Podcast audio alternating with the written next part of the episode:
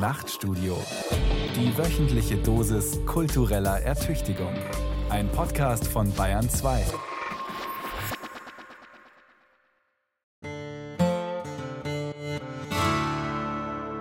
Wollen wir vielleicht mal so leicht größenwahnsinnig starten heute, Beate? Äh, in dem Thema, was wir uns vorgenommen haben, ist jedenfalls viel Größenwahn drin, würde ich sagen. Okay, also auf die Gefahr hin, dass es so ein bisschen over the top ist.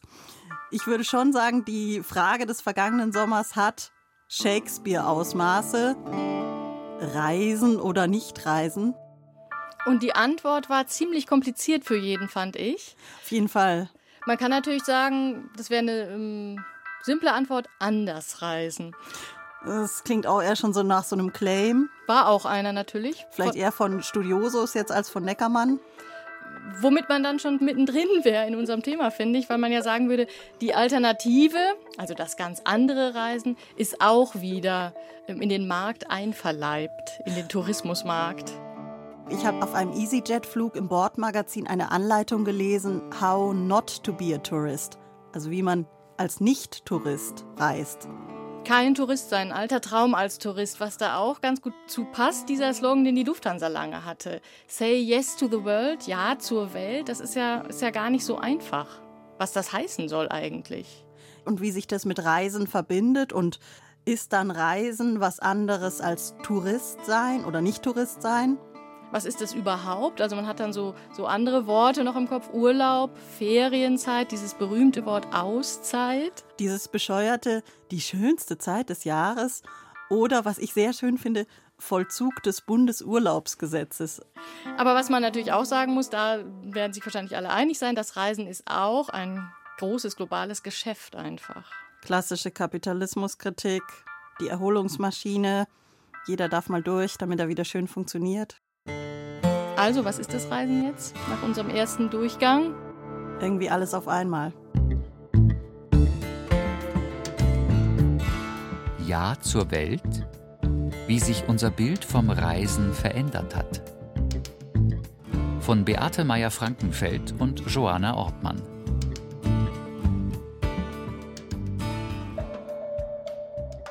Mittlerweile sind wir schon in Venedig und genießen die angenehme Atmosphäre hier. Es sind ganz wenig Leute da. Man hat das Gefühl, die Venezianer genießen ihre eigene Stadt richtig. Der Zug entfällt. Die Leute laufen hier amok, alle schreien sich an. Ein halbierter Zug. Gute Möglichkeit, die Abstandsregeln einzuhalten. Die Ostsee äh, ist auf alle Fälle sehr schön. Allerdings, wie es dann eben zwei Tage mal Dauerregen hatte, dann sind wir doch geflohen in ein Wellnesshotel in Plön. Und da kann ich in Anlehnung an Reinhard Griebe singen. Sechs Wochen Rhön, schön. Zwei Tage Plön, schön. Rhön, sehr lustig. Teil meines Deutschlandurlaubs. Eine Hälfte meines Deutschlandurlaubs. Und war schön? Ja, war schön. Grün war es vor allen Dingen, wenig Leute, viel Grün, wenig Leute. Und du, wo warst hm. du? Äh, Mitterplas, Südtirol. Okay. Auch wenig Menschen, überraschenderweise. Äh, viele Weintrauben, viel Wein, Knödel in allen Formen und Farben, Schlutzkrapfen. Wenig Leute auch. Also wir haben beide die Erfahrung von Undertourism gemacht. Reise und Lehre. Vielleicht auch weniger Erwartungen als sonst? Ja, so ein bisschen runtergedimmte Erwartungen, würde ich auch sagen. Wir sind Radfahren gegangen. Ja, zum Beispiel waren wir einmal in Schäftlern und an dem anderen Tag dann mal in, sind wir an Starnberger See geradelt, immer durch den Forstenrieder Park durch. Wir waren heute schon wandern auf dem Tegelberg und hatten einen super schönen sonnigen Tag. Oder wir waren mal über den Forstenrieder Park dann nach Pullach. Vorher waren wir ja in Dänemark, und da war es richtig schön warm. Und äh, wir haben schöne Ausflüge gemacht. Äh, zum Beispiel waren wir mal beim Ponyreiten. Eine kleine Impression aus unserem zusammengewürfelten Freundeskreis, der im Endeffekt auch unsere Erfahrungen bestätigt, im Kleinen. Und damit im Rücken, da können wir ja mal drauf gucken, wie war das Reisen in dieser seltsamen Corona-Saison 2020 eigentlich so? Wir versuchen dabei natürlich auch ein bisschen den Blick noch zu weiten und wühlen auch so ein bisschen rum in der Kulturgeschichte des Reisens. Und dabei sieht man eben, dass gedämpfte Erwartungen eigentlich gar nicht zum Reisen passen. Reisen war schon immer ein großes, ein ganz großes Versprechen. Wir wollen ja natürlich mehr vom Urlaub. Der Urlaub ist insofern eine Utopie, als wir uns vom Urlaub einen verjüngten, fitteren, verschönerten Körper versprechen. Wir versprechen uns gleichzeitig die Erfüllung unserer erotischen und familiären Bedürfnisse. Auch das wird ja relativ konsequent in den Urlaub verlegt. Wir versprechen uns äh, Bildung und Erweiterung und persönliche Veränderung.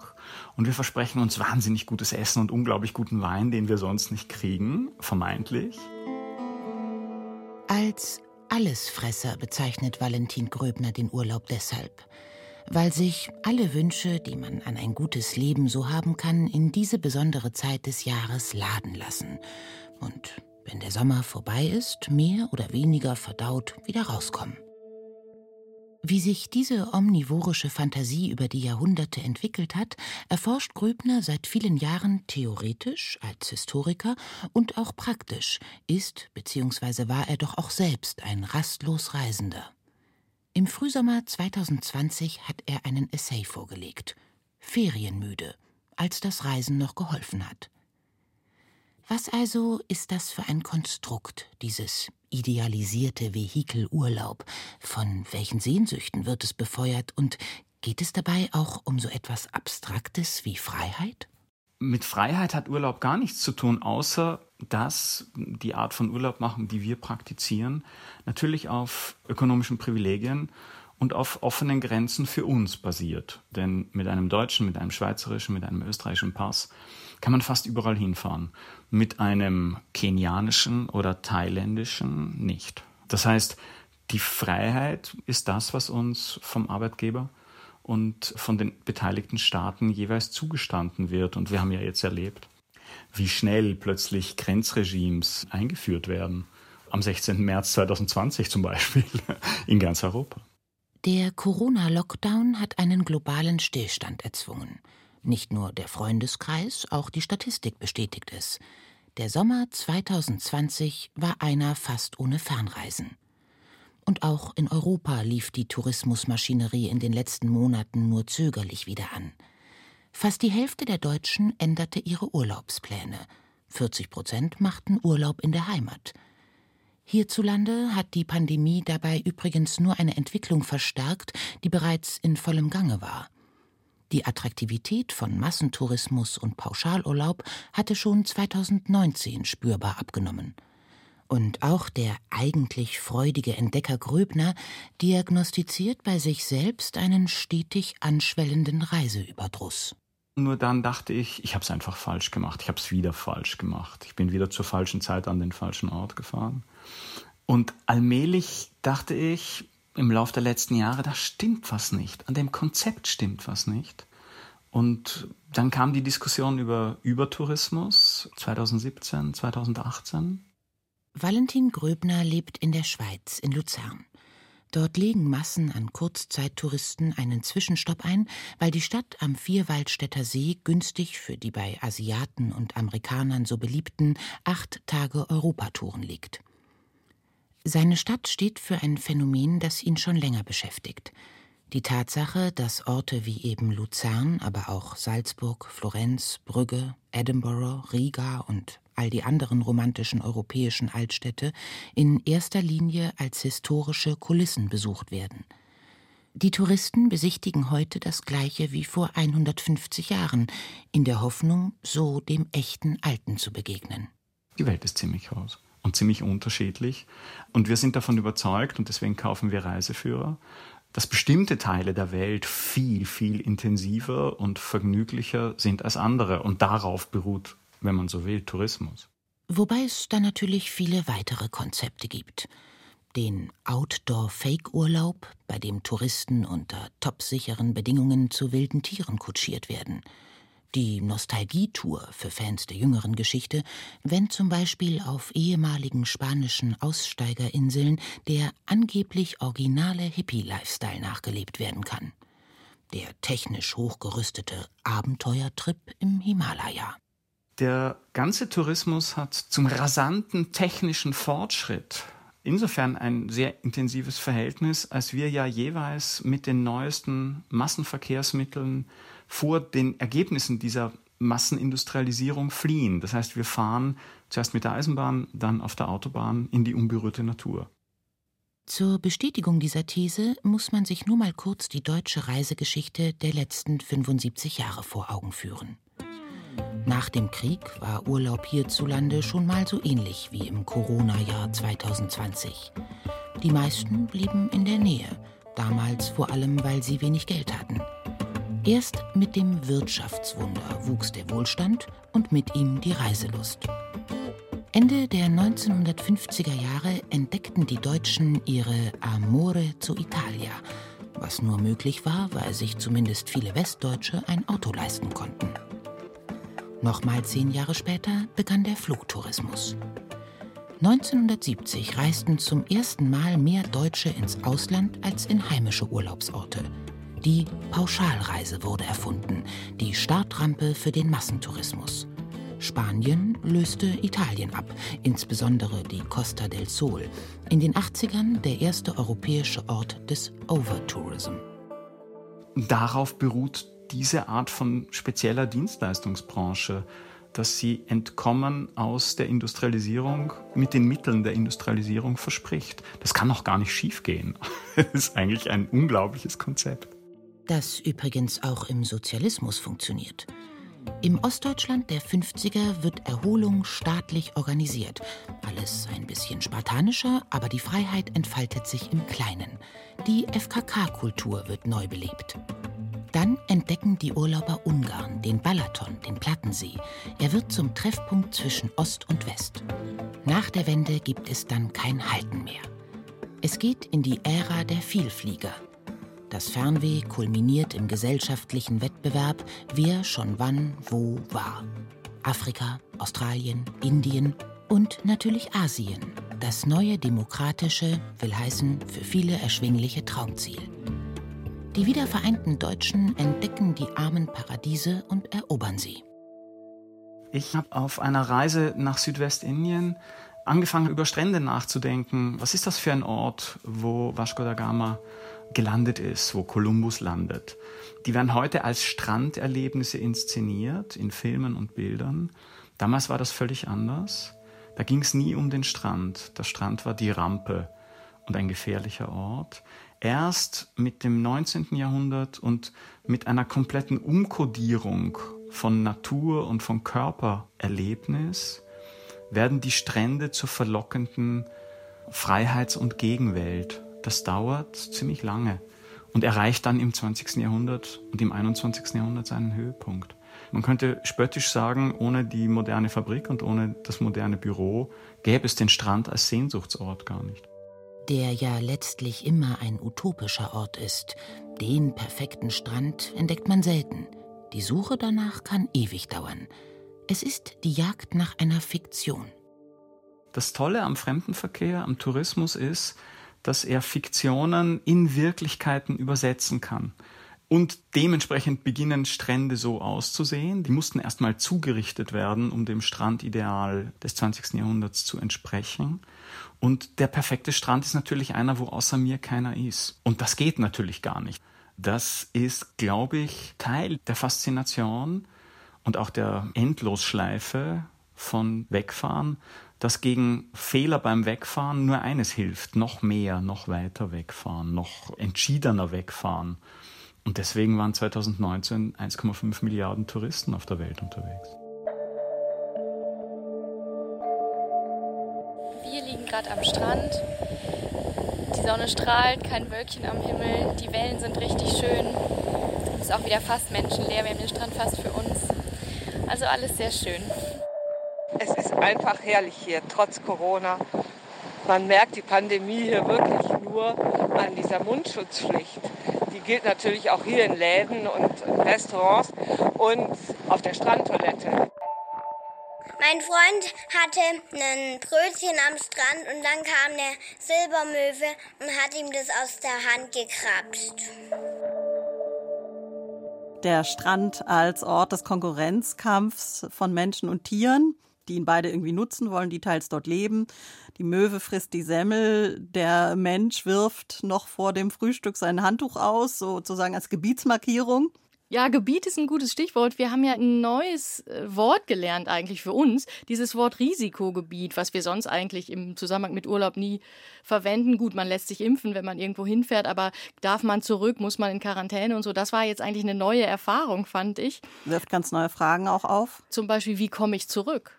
Das ist ja eigentlich eine, die man aus Not- und Krisengebieten kennt, aber dass es zum Standardurlaub gehört, dass man sich vorher diese Frage stellen muss, zum Ritual, bevor ich fahre, während ich noch meinen Koffer packe. Das war eigentlich eine neue Erfahrung natürlich so eine Gesamtsituation, die offenbar auch ein bisschen abschreckend ist. Ich habe mir die Statistik mal angeguckt.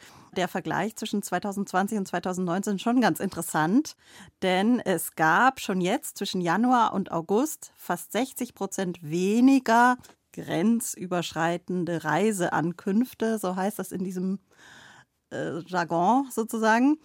Im Vergleich jetzt zu den 1,5 Milliarden, die wir gehört haben, waren es dann eben nur 900 Millionen.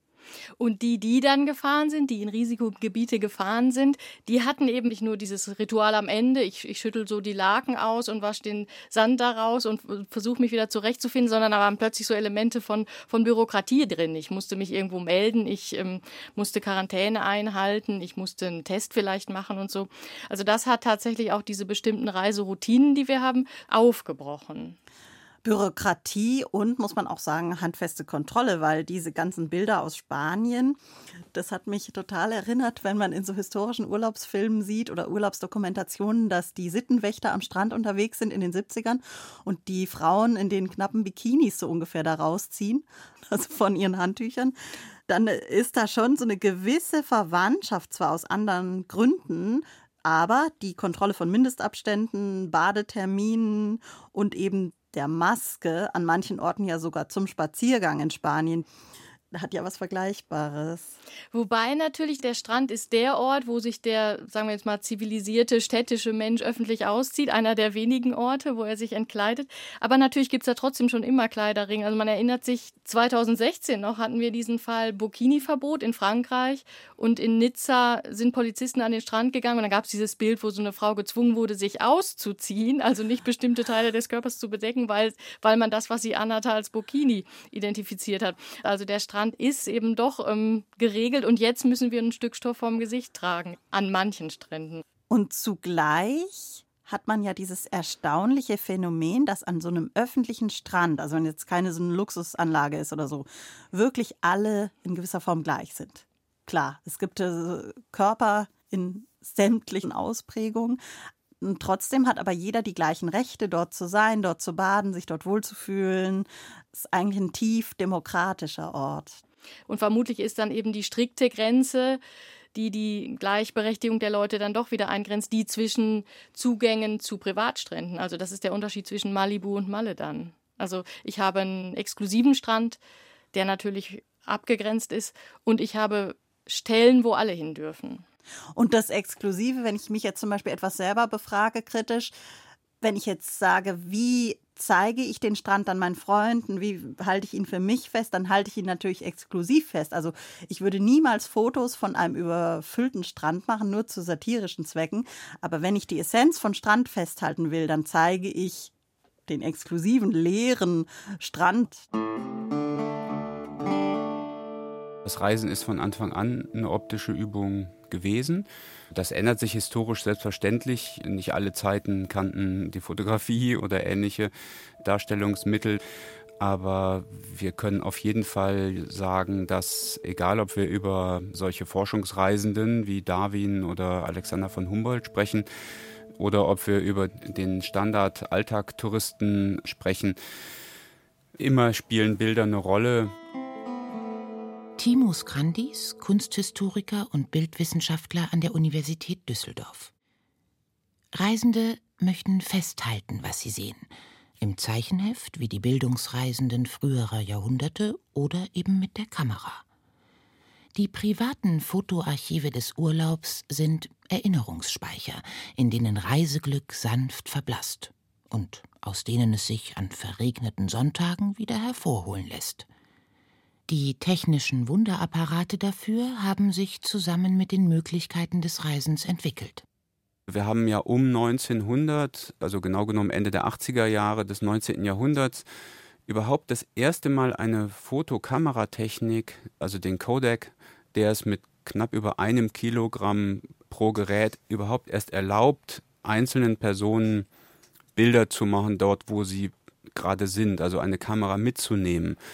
Das hat eine unglaubliche medienkulturelle Dynamik ausgelöst, dass binnen von 20, 30 Jahren fotografische Amateurvereine entstanden sind, Unmengen an sogenannten Knipserbildern in ganz unterschiedlichen Perspektiven. Da gibt es natürlich Personen bei der Arbeit, da gibt es Aktporträts, da gibt es Frauen, die auf Motorrädern sitzen, da gibt es natürlich architektonische Aufnahmen. Alle Bildgenres werden plötzlich auch von dieser privaten Fotopraxis abgedeckt und so selbstverständlich dann auch das touristische Foto oder das Landschaftsfoto.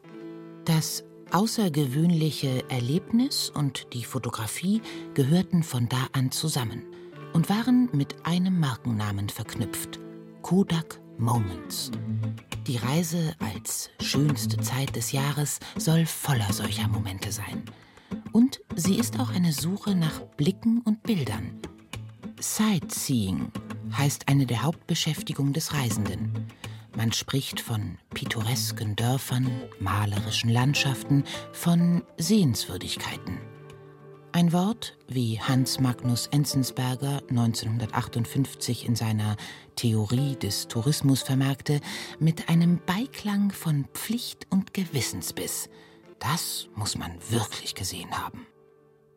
Natürlich eignet sich der bildversessene Tourist zur Karikatur. Früher mit der Kamera um den Hals, heute mit dem Handystick in der Hand. Doch Klischees wie dieses machen es sich zu leicht. Ich würde mich nicht an einem Gespräch beteiligen wollen, das darauf abhebt, zu sagen, das touristische Reisen, das ist äh, rein kapitalistisch und ist von Anfang an kontaminiert und versaut und da kann gar nichts bei rumkommen und das ist alles platt und hat zum Ziel nur das Geld ausgeben, das Geld verdienen und so weiter. Und dann gibt es aber noch das, das wahre Reisen, das ehrliche, offene Reisen. Also diese Unterscheidung, finde ich, äh, bringt uns nicht weiter. Bilder verändern die Wahrnehmung. Bilder schaffen Orte, nicht erst im Zeitalter ihrer technischen Reproduzierbarkeit. Schon im 18. Jahrhundert nahmen Reisende ein handliches Instrument zur Hilfe, um die Natur wie ein Gemälde zu betrachten – das Claude-Glas, benannt nach dem französischen Maler Claude Lorrain, ein kleiner, leicht konvexer und getönter Spiegel. Die Wölbung des Glases veränderte die Proportionen, die Tönung veränderte die Farben so, dass die Ansicht an die populären zwischen Traum und Abbild schwebenden Landschaften Lorrains erinnerte. Wer heute Venedig besucht, hat viel Kunstgeschichte und viel Populärfotografie im Kopf. Wer nach New York fährt, eine ganze Kinotradition. Die Reisesehnsucht ist niemals frei von vorgeprägten Mustern, aber sie erschöpft sich nicht darin. Aus der Kunsttheorie stammt die Unterscheidung zwischen einem wiedererkennenden und einem sehenden Sehen. Sie lässt sich, so Kunsthistoriker Timo Skandis, auf den touristischen Blick übertragen. Das wiedererkennende Sehen ist im Grunde genommen das Sehen, das schon darauf vorbereitet ist, etwas Bekanntes zu entdecken und das dann auch sieht. Und das würde ich sagen, hat man eher in der normalen touristischen Reise. Das sehende Sehen dagegen wäre eines mit einer offenen Haltung, auf der Suche nach dem Unbekannten, dem Fremden vielleicht, ein Blick, der darauf gerichtet ist, mit Neuem konfrontiert zu werden. Ich denke, das ist dieser emphatische Begriff des Reisens, den sicher solche Personen wie Humboldt oder Darwin hatten und den wir vielleicht heute auch immer noch mit uns mitnehmen. Nur, dass sich natürlich die Bedingungen des Reisens mittlerweile unterscheiden. Die Reisen der Gegenwart sind eine komplizierte Mischung aus echtem Aufbruch und Wiederholung. Und wer den Tourismus dafür kritisiert, dass er seine Reiseziele mit vorgefertigten Bildern verstellt, bedient sich ironischerweise selbst bei der Prosa von Urlaubsprospekten. Denn auch die versprechen ihren Kunden in das ursprüngliche Tunesien eintauchen oder Teil der Kultur sibirischer Nomaden werden zu können. Ein unerfüllbares Angebot. Der Mensch ist unterwegs, seit es ihn gibt. Als Jäger und Sammler, Pilger, Händler oder Vertriebener. Meist nicht ohne festen Zweck, oft auch brutal erzwungen. Im 18. Jahrhundert wurde die Grand Tour, die Bildungsreise durch Europa, zur Institution für eine zunächst noch kleine Elite. Am Anfang des Massentourismus stand ein Projekt der Volkserziehung in England. 1841 organisiert Thomas Cook eine Reise für, ich glaube, über 500 Personen, eine Zugreise zu einer Anti-Alkohol-Konsum-Veranstaltung. Also Cook war ja Baptist und strenger Anti-Alkoholiker und äh, England hatte eben ein massives Gin-Problem und Cook mit seinem religiösen Hintergrund organisierte eben eine Eisenbahnfahrt. Und da ging es noch gar nicht ums Geldverdienen, sondern einfach den Menschen die Möglichkeit zu bieten, rauszukommen und mit einer Stulle Brot und einer Tasse Tee, das war sozusagen in dem Reisegeld inklusive, einfach mal was anderes zu sehen als den üblichen Trott und den damit verbundenen Alkoholkonsum. Und diese Verortung hat ja noch gar nichts zu tun mit der Idee, wir machen jetzt eine Reise und zeigen, dass wir dort gewesen sind. Der große Rausch der touristischen Bilder, die kollektiven Reiseträumen immer neues Futter geben, ließ da noch einige Jahrzehnte auf sich warten. Ab 1950 wurde der Tourismus ein Erlebnisanspruch für viele und eine Industrie mit konfektionierten Angeboten. Timos Grandis. Und hier entstehen dann erstmals diese, wie man das vielleicht nennen könnte, dichten Bildteppiche, in denen wirklich jede kleine Situation, in der man sich befindet, fotografiert wird. Das ist ein volles Programm, in dem viel geleistet werden muss, jeden Tag, in dem viel angeschaut und getan werden muss. Und da wird viel fotografiert und erst am Ende der Reise wieder zu Hause gibt es dann eine andere Form der Bildpraxis, nämlich das Bekleben der Alben, der Fotoalben. Später kommen die Diaabende dazu. Da hat man dann die Ruhe, sich anzuschauen, was man eigentlich im Urlaub gemacht hat. Und dann bekommen diese Fotografien eben die memorierende Funktion, die dann das Funktionieren einer Familie etablieren und ähnliches. Heute gab es Digital Detox tief im Bayerwald. Ich habe einen Wow-Steinpilz gefunden. Der Mann hat eine Steinschleuder gebaut aus einer Astgabel und einem pinken Haarband. Und das Kind hat unsere Brotzeit-Felsinsel im Fluss getauft Pontypandy. Wir waren in einem Wikingerdorf. Da habe ich ein echtes Wikingerschild bekommen und noch ein Schwert dazu. Wir verbringen hier ganz tolle Tage in Dänemark. Heute waren wir Pilze suchen und haben ganz viele Pfifferlinge gefunden und werden die gleich kochen.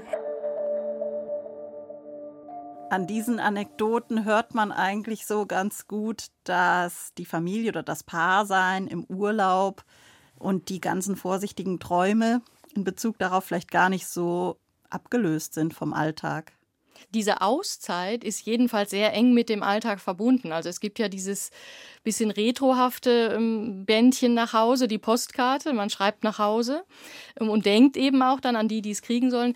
Jetzt ist das sogar noch viel weiter durchlöchert, diese Grenze zwischen der Auszeit und dem Alltag, indem man zum Beispiel WhatsApp schreibt. Man schickt direkt ein Bild. Also da ist ja immer, man ist immer so ein bisschen an zwei Orten sogar. Hat das irgendwie Auswirkungen auch auf den Kontakt in dem Land? Man hat ja dann immer als Vorstellung auch im Urlaub, dass man irgendwie so Kontakt hätte zu Einheimischen. Das ist teilweise eine Illusion. Das ist vielleicht anders in digitalen Zeiten, als es früher war. Wobei natürlich diese Idee, diese bisschen schwelgerische Idee, die Einheimischen kennenzulernen und so richtig in dieses Leben dort einzutauchen, die ist vielleicht aber schon immer auch eine, eine romantische Idee gewesen, oder? Ich denke, dass das ein sehr komplexes Konstrukt und eine komplexe Beziehung ist, weil diese Rolle einheimischer Tourist, das verschwimmt auch gerne mal. Manchmal wollen die Einheimischen auch überhaupt niemand kennenlernen. Und zum Beispiel eine Freundin von mir, die hat so ein Wochenendhaus im Chiemgau und die hat sich im Sommer schon fast als Einheimische gefühlt. Und entsprechend auf die Touristen geblickt, die kamen. Was noch nervig ist an diesem vermeintlichen ländlichen Idyll hier, ist natürlich die Tatsache, dass jetzt eben wahnsinnig viele Touristen hier sind aus dem Norden. Und die fahren dann mit diesen hässlichen, grässlichen, fetten E-Bikes da immer vorbei und man kann überhaupt nicht mehr von der Bank an den See gehen. Das war sonst kein Problem. Da war einfach kein Mensch. Also dieser touristische Blick, da haben wir jetzt ja schon öfter von gesprochen, das ist nicht nur der des Touristen auf den Einheimischen oder auf den Ort, wo er hingefahren ist, sondern auch der des Einheimischen auf den Touristen, oder? Man belauert sich halt gegenseitig so ein bisschen. Ja, man belauert sich. Ah, da kann ich dir eine schöne Anekdote erzählen. Wir waren mal in so einem kleinen Häuschen in der Toskana. Das war so ein ziemlich verschrabbeltes, toll gelegen, aber ein bisschen komisch ausgestattet.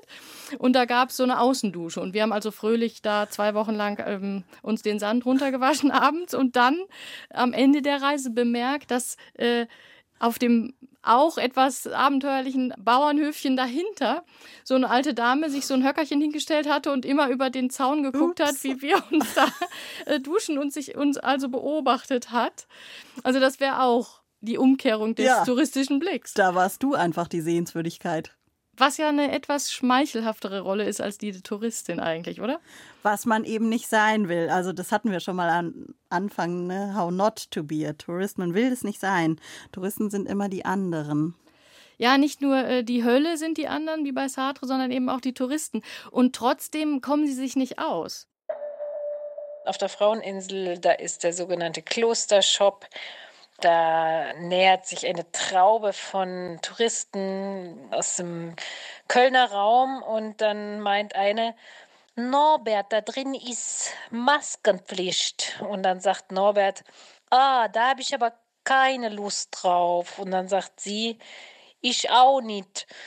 Puh, oh, ja.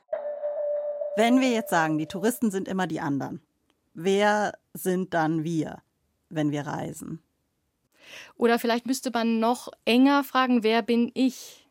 Weil wir das Reisen und auch diese Reisesehnsucht ja immer ganz als was ganz Persönliches nehmen. Also es geht um mich und die Welt und um mich und den Ort, an den ich fahre oder an dem ich etwas suche. Wenn ich Reisebürokataloge anschaue oder die Kataloge von diesen schicken Rucksack- und Outdoor-Läden, in denen ich selber so gerne einkaufe, dann bekomme ich dort ein großes Versprechen formuliert, ein exklusives Naturerlebnis nur für mich. Obwohl der Historiker und Reisende Valentin Gröbner das weiß, kann er sich auch selbst derlei Inszenierungen nur schwer entziehen. Aber es ist gleichzeitig ein Erlebnis, und das ist schon das Tolle, diese Art von künstlichen Welten. Es ist das Erlebnis, das Neues, das aber meine Bedürfnisse, die ja Bedürfnisse von früher sind, meine Wünsche, erfüllen wird. Es ist ein selbstgemachter Film mit mir selber in der Hauptrolle, nur ich muss dafür buchen. Und das jeweilige Ich muss dann, um im Bild zu bleiben, nur noch für das richtige Set, die richtige Ausstattung, die richtigen Kostüme sorgen. Also beim individuellsten Outdoor-Spezialisten buchen, das passende Lizard Seamless Unisex Einmannzelt kaufen, dazu die Me Escape Leitjacke. Das heißt, man hat eine milliardenschwere Dienstleistungsbranche, die im Grunde auf Erfindungen, auf Fiktionen, auf Erzählungen, auf Fantasie beruht, auf industriell erzeugter Fantasie. Das ist schon toll. Wobei all diese Fantasien auch deshalb so gut funktionieren, weil sie im Kern ja einfach da sind und in den Herzen der Fernwegebeutelten vor sich hinglimmen die letzten verwunschenen Orte in atemberaubender Natur, die letzten Inselparadiese, die letzten Wasserwunderwelten. Marketinglyrik, die Verlustangst bebildert. Man hat immer den Eindruck, jetzt noch, bevor es weg ist, das Echte, das Authentische. Und das macht die Branche natürlich auch noch mal ein Stückchen atemloser. Und mich selber, mein eigenes Urlaubsverhalten auch. Die Lust an der Entdeckung, die Inszenierung der eigenen Fantasien, die Sehnsucht nach dem echten Leben? Sind das also die Kräfte, die die Reisenden auf diesem Planeten vor sich hertreiben? Valentin Gröbner ergänzt noch eine vierte, etwas abstraktere, aber nicht weniger wirksame Kraft. Das ist das Verhältnis des Tourismus zur Arbeit. Tourismus ist in gewisser Weise eine Welt ohne eigene Arbeit, die ich mir kaufe, für zwei Wochen, für sechs Wochen im Jahr, je nach Lust und Laune und ökonomischen Möglichkeiten, in der ich so tun kann, als sei ich ein reicher Mann ohne Sorgen, der von vorne bis hinten bedient wird. Ähm, um das aufrechtzuerhalten, braucht es aber die Arbeit von ganz, ganz vielen anderen Leuten, vorzugsweise schlecht bezahlten Zimmermädchen, Kellnern, und die muss zum Verschwinden gebracht werden. Das heißt, der Tourismus ist auch insofern eine riesige theatralische Aufführung die so tut, als könnte man auf begrenzter Basis, zeitlich begrenzter Basis, Welten ohne Arbeit herstellen. Eine sehr alte Illusion. Schon die schicken, kühlen Sommerhäuser reicher Römer hätten nicht ohne Sklaven funktioniert. Und im 19. Jahrhundert kulminiert der Traum vom arbeitsfreien Raum im Konzept des Grand Hotels. Aber das ist den Leuten damals auch schon aufgefallen. Die waren ja nicht blöd. Es gibt deswegen, seit es Grand Hotels gibt, Texte von den Besuchern dieser Grand Hotels, die sagen, das ist alles Fake, aber trotzdem fahre ich hin. Und wenn Sie heute nach Benidorm fahren oder in eines der großen Luxushotels auf Teneriffa, sehen Sie sehr ähnliche Erscheinungen. Zum Verschwinden gebrachte Anti-Arbeit nennt Gröbner das und stellt fest, dass dieses komplexe Konstrukt aus Entdeckersehnsucht, Echtheitssuche, Selbstinszenierung und der Verdrängung der Umstände von all dem doch ziemlich anstrengend ist. Und somit eigentlich das Gegenteil von Urlaub. Das ist ja der Punkt, wo sich der Urlaub in eine Pflicht verwandelt als Paar ist man deswegen ein Paar, um in den Urlaub zu fahren, wo die Erfüllung wartet. Als Familienvater fährt man mit seinen Kindern in den Urlaub, um gemeinsam die richtig gute Zeit zu haben. Und das sind ziemlich strenge Skripts. Das ist ein ganz schönes Programm. Und all das als Anti-Arbeit. Irgendwann dachte ich, ich habe keine Lust mehr. Mir ist es zu anstrengend. Ich glaube nicht mehr an das Haus im Süden. Das ja selbst die Übernahme von anderen Bildern, von Filmen in meinen eigenen Kopf ist. Was aber bedeutet diese Erkenntnis? Sollte man sein eigenes touristisches Kopfkino mal mit etwas mehr Distanz betrachten? Als Zuschauer seiner selbst erforschen, welche rosarote Traumfabrik da welche rosaroten Traumziele produziert hat? Valentin Gröbner hat das versucht und sich dabei auch mal genauer mit der Vergangenheit einiger sogenannter Traumziele auseinandergesetzt. Venedig, die Kanarischen Inseln, die Karibik. Das Resultat ist durchaus unheimlich. Alle diese Traumziele sind historisch geprägt durch den Sklavenhandel.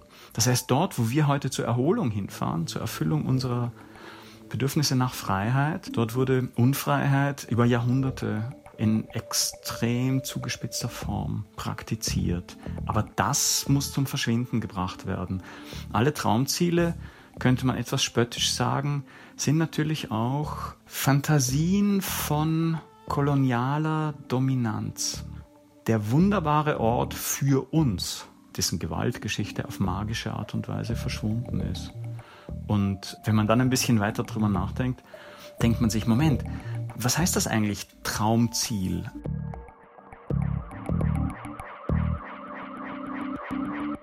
Das wäre dann tatsächlich eine sehr dunkle Seite dieser Reisesehnsucht. Ne? Und auch sehr tragisch jetzt wieder für die aktuelle Situation, weil diese Corona-Krise, und wer weiß, wie lange das noch dauert, dann auch wieder diese angesprochenen armen Traumziele natürlich am härtesten trifft. Wobei man natürlich sagen muss, diese, diese systematischen Ungleichheiten im, im globalen Kapitalismus, die hat man nicht nur beim Reisen. Also wenn ich mir jetzt ein, ein Billig-T-Shirt kaufe, dann sind die da auch mit drin in diesem Produkt, was ich habe.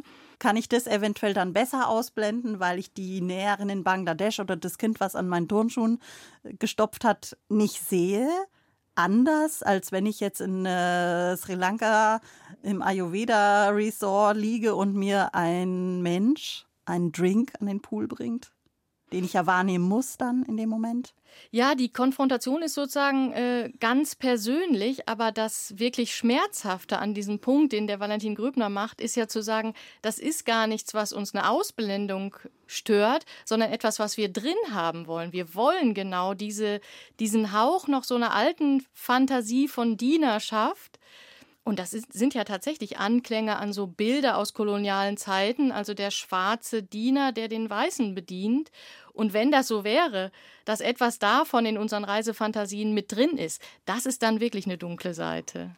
Also halt mal vielleicht mal an der Stelle fest, es gibt offenbar diese Sehnsucht nach Fremdem, nach dem Fremden, was auch immer das ist im Reisen, eine höchst paradoxe Sehnsucht, weil sie nur mit Hilfe von Verdrängung funktioniert. Andererseits ist sie tief verankert mit dem Reisen, tief verwurzelt und wir kriegen sie auch nicht weg. Und die wollen wir ja auch nicht wegkriegen, sonst wäre das Reisen wahrscheinlich vorbei. Die gehört einfach äh, wesentlich zum Reisen dazu. Und die ist jetzt auch durch Corona nicht weg. Denn wir gehen ja eigentlich doch immer davon aus, dass wir wieder weiter weg können. Und ähm, wahrscheinlich ist es auch deshalb so, dass wir uns so ganz zufrieden zeigen mit diesem äh, Deutschland- oder Österreich- oder Südtirol-Urlaub 2020 auf so eine, so eine bisschen ironische Weise eigentlich. Weil wir denken, wir können dann auch wieder weiter weg. Das wird vorbei sein. Auf dem Heimweg sind wir an einem Landgasthof vorbeigekommen. Da gab es Entrecote vom heimischen Bauern. Wir waren jetzt unsicher, nicht nur wegen der CO2-Bilanz, haben es gelassen. Der Nordfriese sagt übrigens zu dem Mund-Nasenschutz Schnutenschutz. Das finde ich klasse. Ich habe übrigens gestern den ganzen Tag geputzt. Geputzt. Und ich weiß nicht, was für bescheuerte Sachen gemacht. Es wird immer schlimmer zu verreisen. Verreisen, das ist Arbeit und Ritual. Alles für zwei oder drei kurze Wochen. Im Urlaubsglück lebt auch eine intensivere Wahrnehmung der Vergänglichkeit. Wer losfährt, weiß, dass er bald zurückkommen wird und dass er sich mitnimmt an all die ikonischen Orte. Genau das zeigen später die Fotos, genau davon handeln die Erzählungen für die Daheimgebliebenen. Ich war dort den Pyramiden, an der Freiheitsstatue in Kapstadt und nicht nur an den schönen, längst im Reiseführer verzeichneten Plätzen. Wenn man jetzt an New York nochmal denkt und dann so etwas wie 9-11, dann ist das, man kann das als pervers empfinden oder nicht, aber dann ist sicher Ground Zero eine Zeit lang auch zu einem touristischen Ziel geworden, weil dort eben dann die beiden Türme fehlten, die seit den 70er Jahren da standen. Also auch diese diese Umbruchssituationen äh, sind natürlich bildwürdig. Sagt der Kunsthistoriker Timo Skrandis. Orte werden touristisch, wenn viele kommen. Das kollektive Reisegedächtnis ist stets auf der Suche nach Neuem. Der Dark Tourism verleibt auch Schreckensorte wie Ground Zero oder Tschernobyl der touristischen Logik ein. Instagram hat einen spektakulären Felsvorsprung in Norwegen, die Trollzunge, zum Reiseziel für Zehntausende gemacht. Sie stehen dort geduldig Schlange, um sich allein vor der erhabenen Landschaft fotografieren zu lassen und das später wieder mit der ganzen Welt zu teilen. Im digitalen Zeitalter reisen auch die Bilder global die Funktion der Bildpraxis hat sich heute doch, glaube ich, nochmal radikal geändert oder erweitert mindestens. Und das, da entsteht, glaube ich, auch sowas wie eher eine Art Spiel mit den Bildern. Und da ist der dokumentarische Aspekt auch immer noch wichtig. Aber das einzelne Bild als einzelnes Bild ist nicht mehr so wertvoll, weil es ständig sozusagen verändert, erweitert, gelöscht, ergänzt und verschickt werden kann. Die Kontrolle über das Bild spiegelt das Organisierte der touristischen Reise. Sie folgt Standards und Moden, bedient immer wieder gleiche Muster, tendiert zum Stereotyp. Doch interessanter als diese kritische Diagnose ist, dass auch das Stereotype, das tausendfach gesehene, abgebildete und mit Photoshop gesteigerte, echtes Gefühl transportieren kann. Eine ganz persönliche, hochfliegende Erfahrung die Sonne geht an einem Strand jeden Abend unter und vielleicht sieht der eine Strand auch fast genauso aus wie der andere. Aber das ist ja mir in dem Moment egal, denn in dem Moment ist das sozusagen mein Sonnenuntergang. Also es äh, hat so eine Aneignungsmöglichkeit, die sich nicht nur jetzt durch das fotografiefreie Dasein am Strand oder während des Sonnenuntergangs, sondern eben auch durch das Erstellen der Fotografie einstellt. Tourismus ist ein mächtiges Als ob. Ein Arrangement von Zitaten und Wiederholungen, ein Versprechen, das immer zu viel will. Das heißt aber noch nicht, dass er auch ein großer Selbstbetrug ist. Denn so wie Instagrammer, die täglich Bilder mit Fotofiltern optimieren, wissen, dass alles inszenierbar ist, so werden Touristen immer wieder daran erinnert, dass ihre Reise kurz und käuflich ist. Posttourismus ist dieses Bewusstsein genannt worden, das sich durchaus mit auf Reisen nehmen lässt.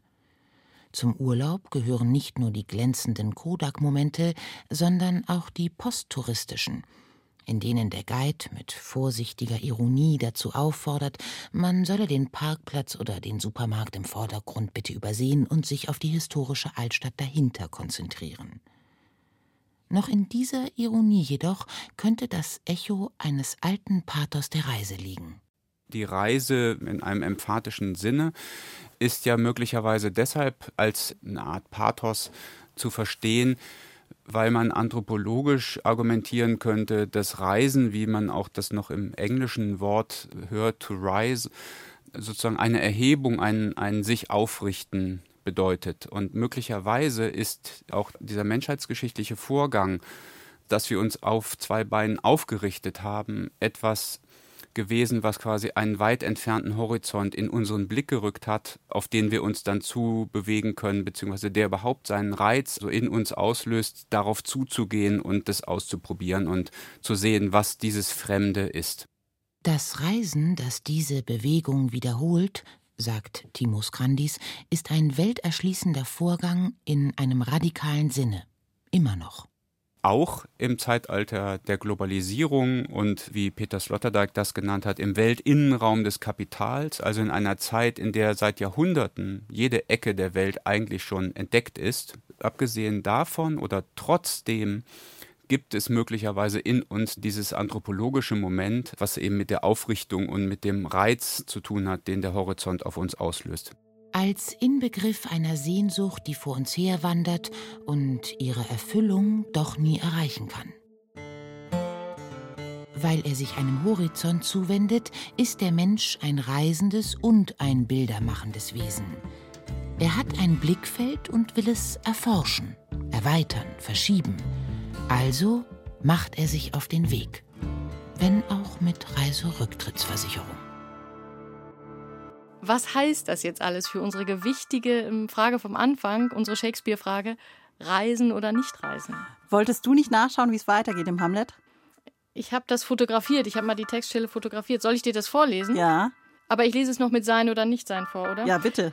Okay, also Sein oder Nicht-Sein, das ist hier die Frage, so fängt's an. Weiter geht's. Ob's edler im Gemüt die Pfeil und Schleudern des wütenden Geschicks erdulden oder sich waffnend gegen eine See von Plagen, durch Widerstand sie enden. Das müssen wir vielleicht ein bisschen in die Gegenwart überführen. Hieße vielleicht am ehesten noch aushalten oder widerstehen? Reisen oder nicht reisen? Oder anders reisen? Genau, widerstehen als einfach mal anders machen, interpretiert. Und äh, aushalten finde ich gar nicht, ist, wär, das wäre gar nicht so weit entfernt äh, von dem, worum es geht. Denn wir haben ja jetzt so, so einige Widersprüche immer wieder äh, aufgefunden im Reisen und im Tourismus, die da einfach drinstecken. Und ich glaube, es gibt ein paar, die wir wahrscheinlich wirklich einfach aushalten müssen.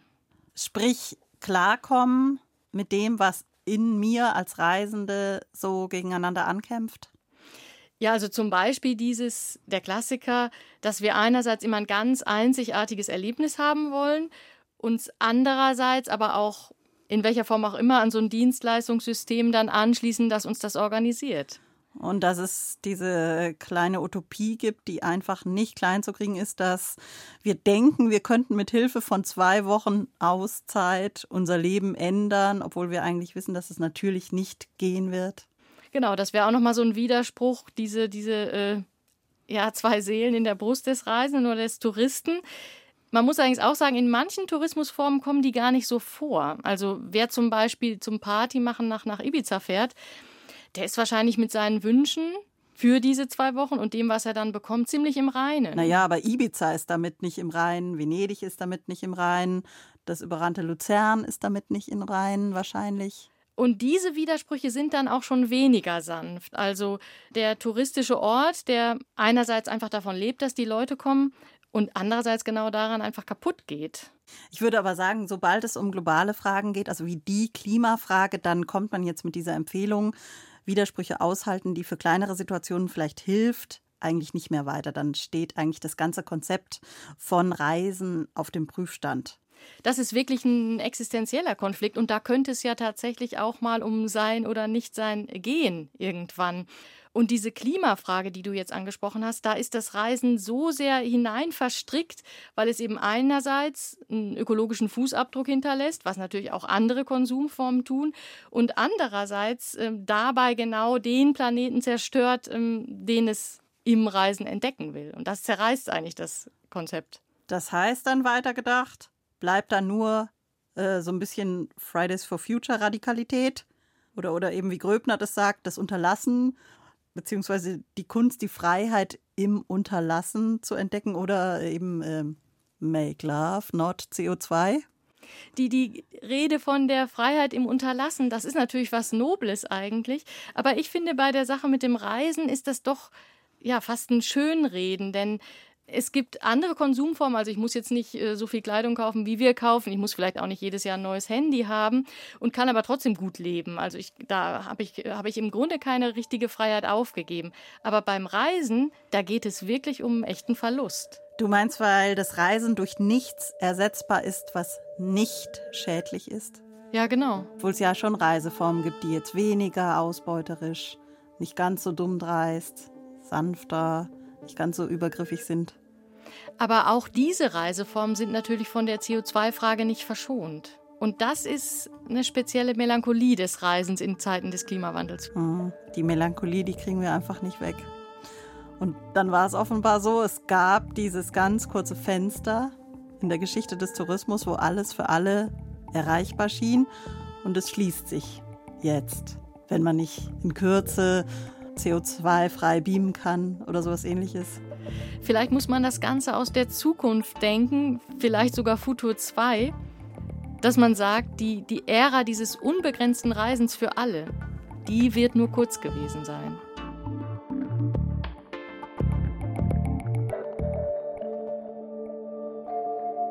Jetzt sind wir hier noch zwei Tage und dann werden wir uns wieder auf den langen Rückweg machen, hoffentlich ohne großen Stau. Tschüss! Ich melde mich dann, wenn wir angekommen sind. Ciao! Schöne Grüße, Tante Jaja vom Fritz.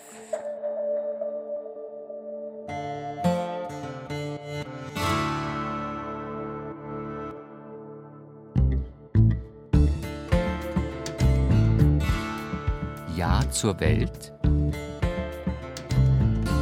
wie sich unser Bild vom Reisen verändert hat. Von Beate Meyer-Frankenfeld und Joanna Ortmann. Es sprach Xenia Thieling. Technik Robin Ault. Sounddesign Dagmar Petrus. Regie Stefanie Metzger. Redaktion Knut Kortzen. Eine Produktion des Bayerischen Rundfunks 2020.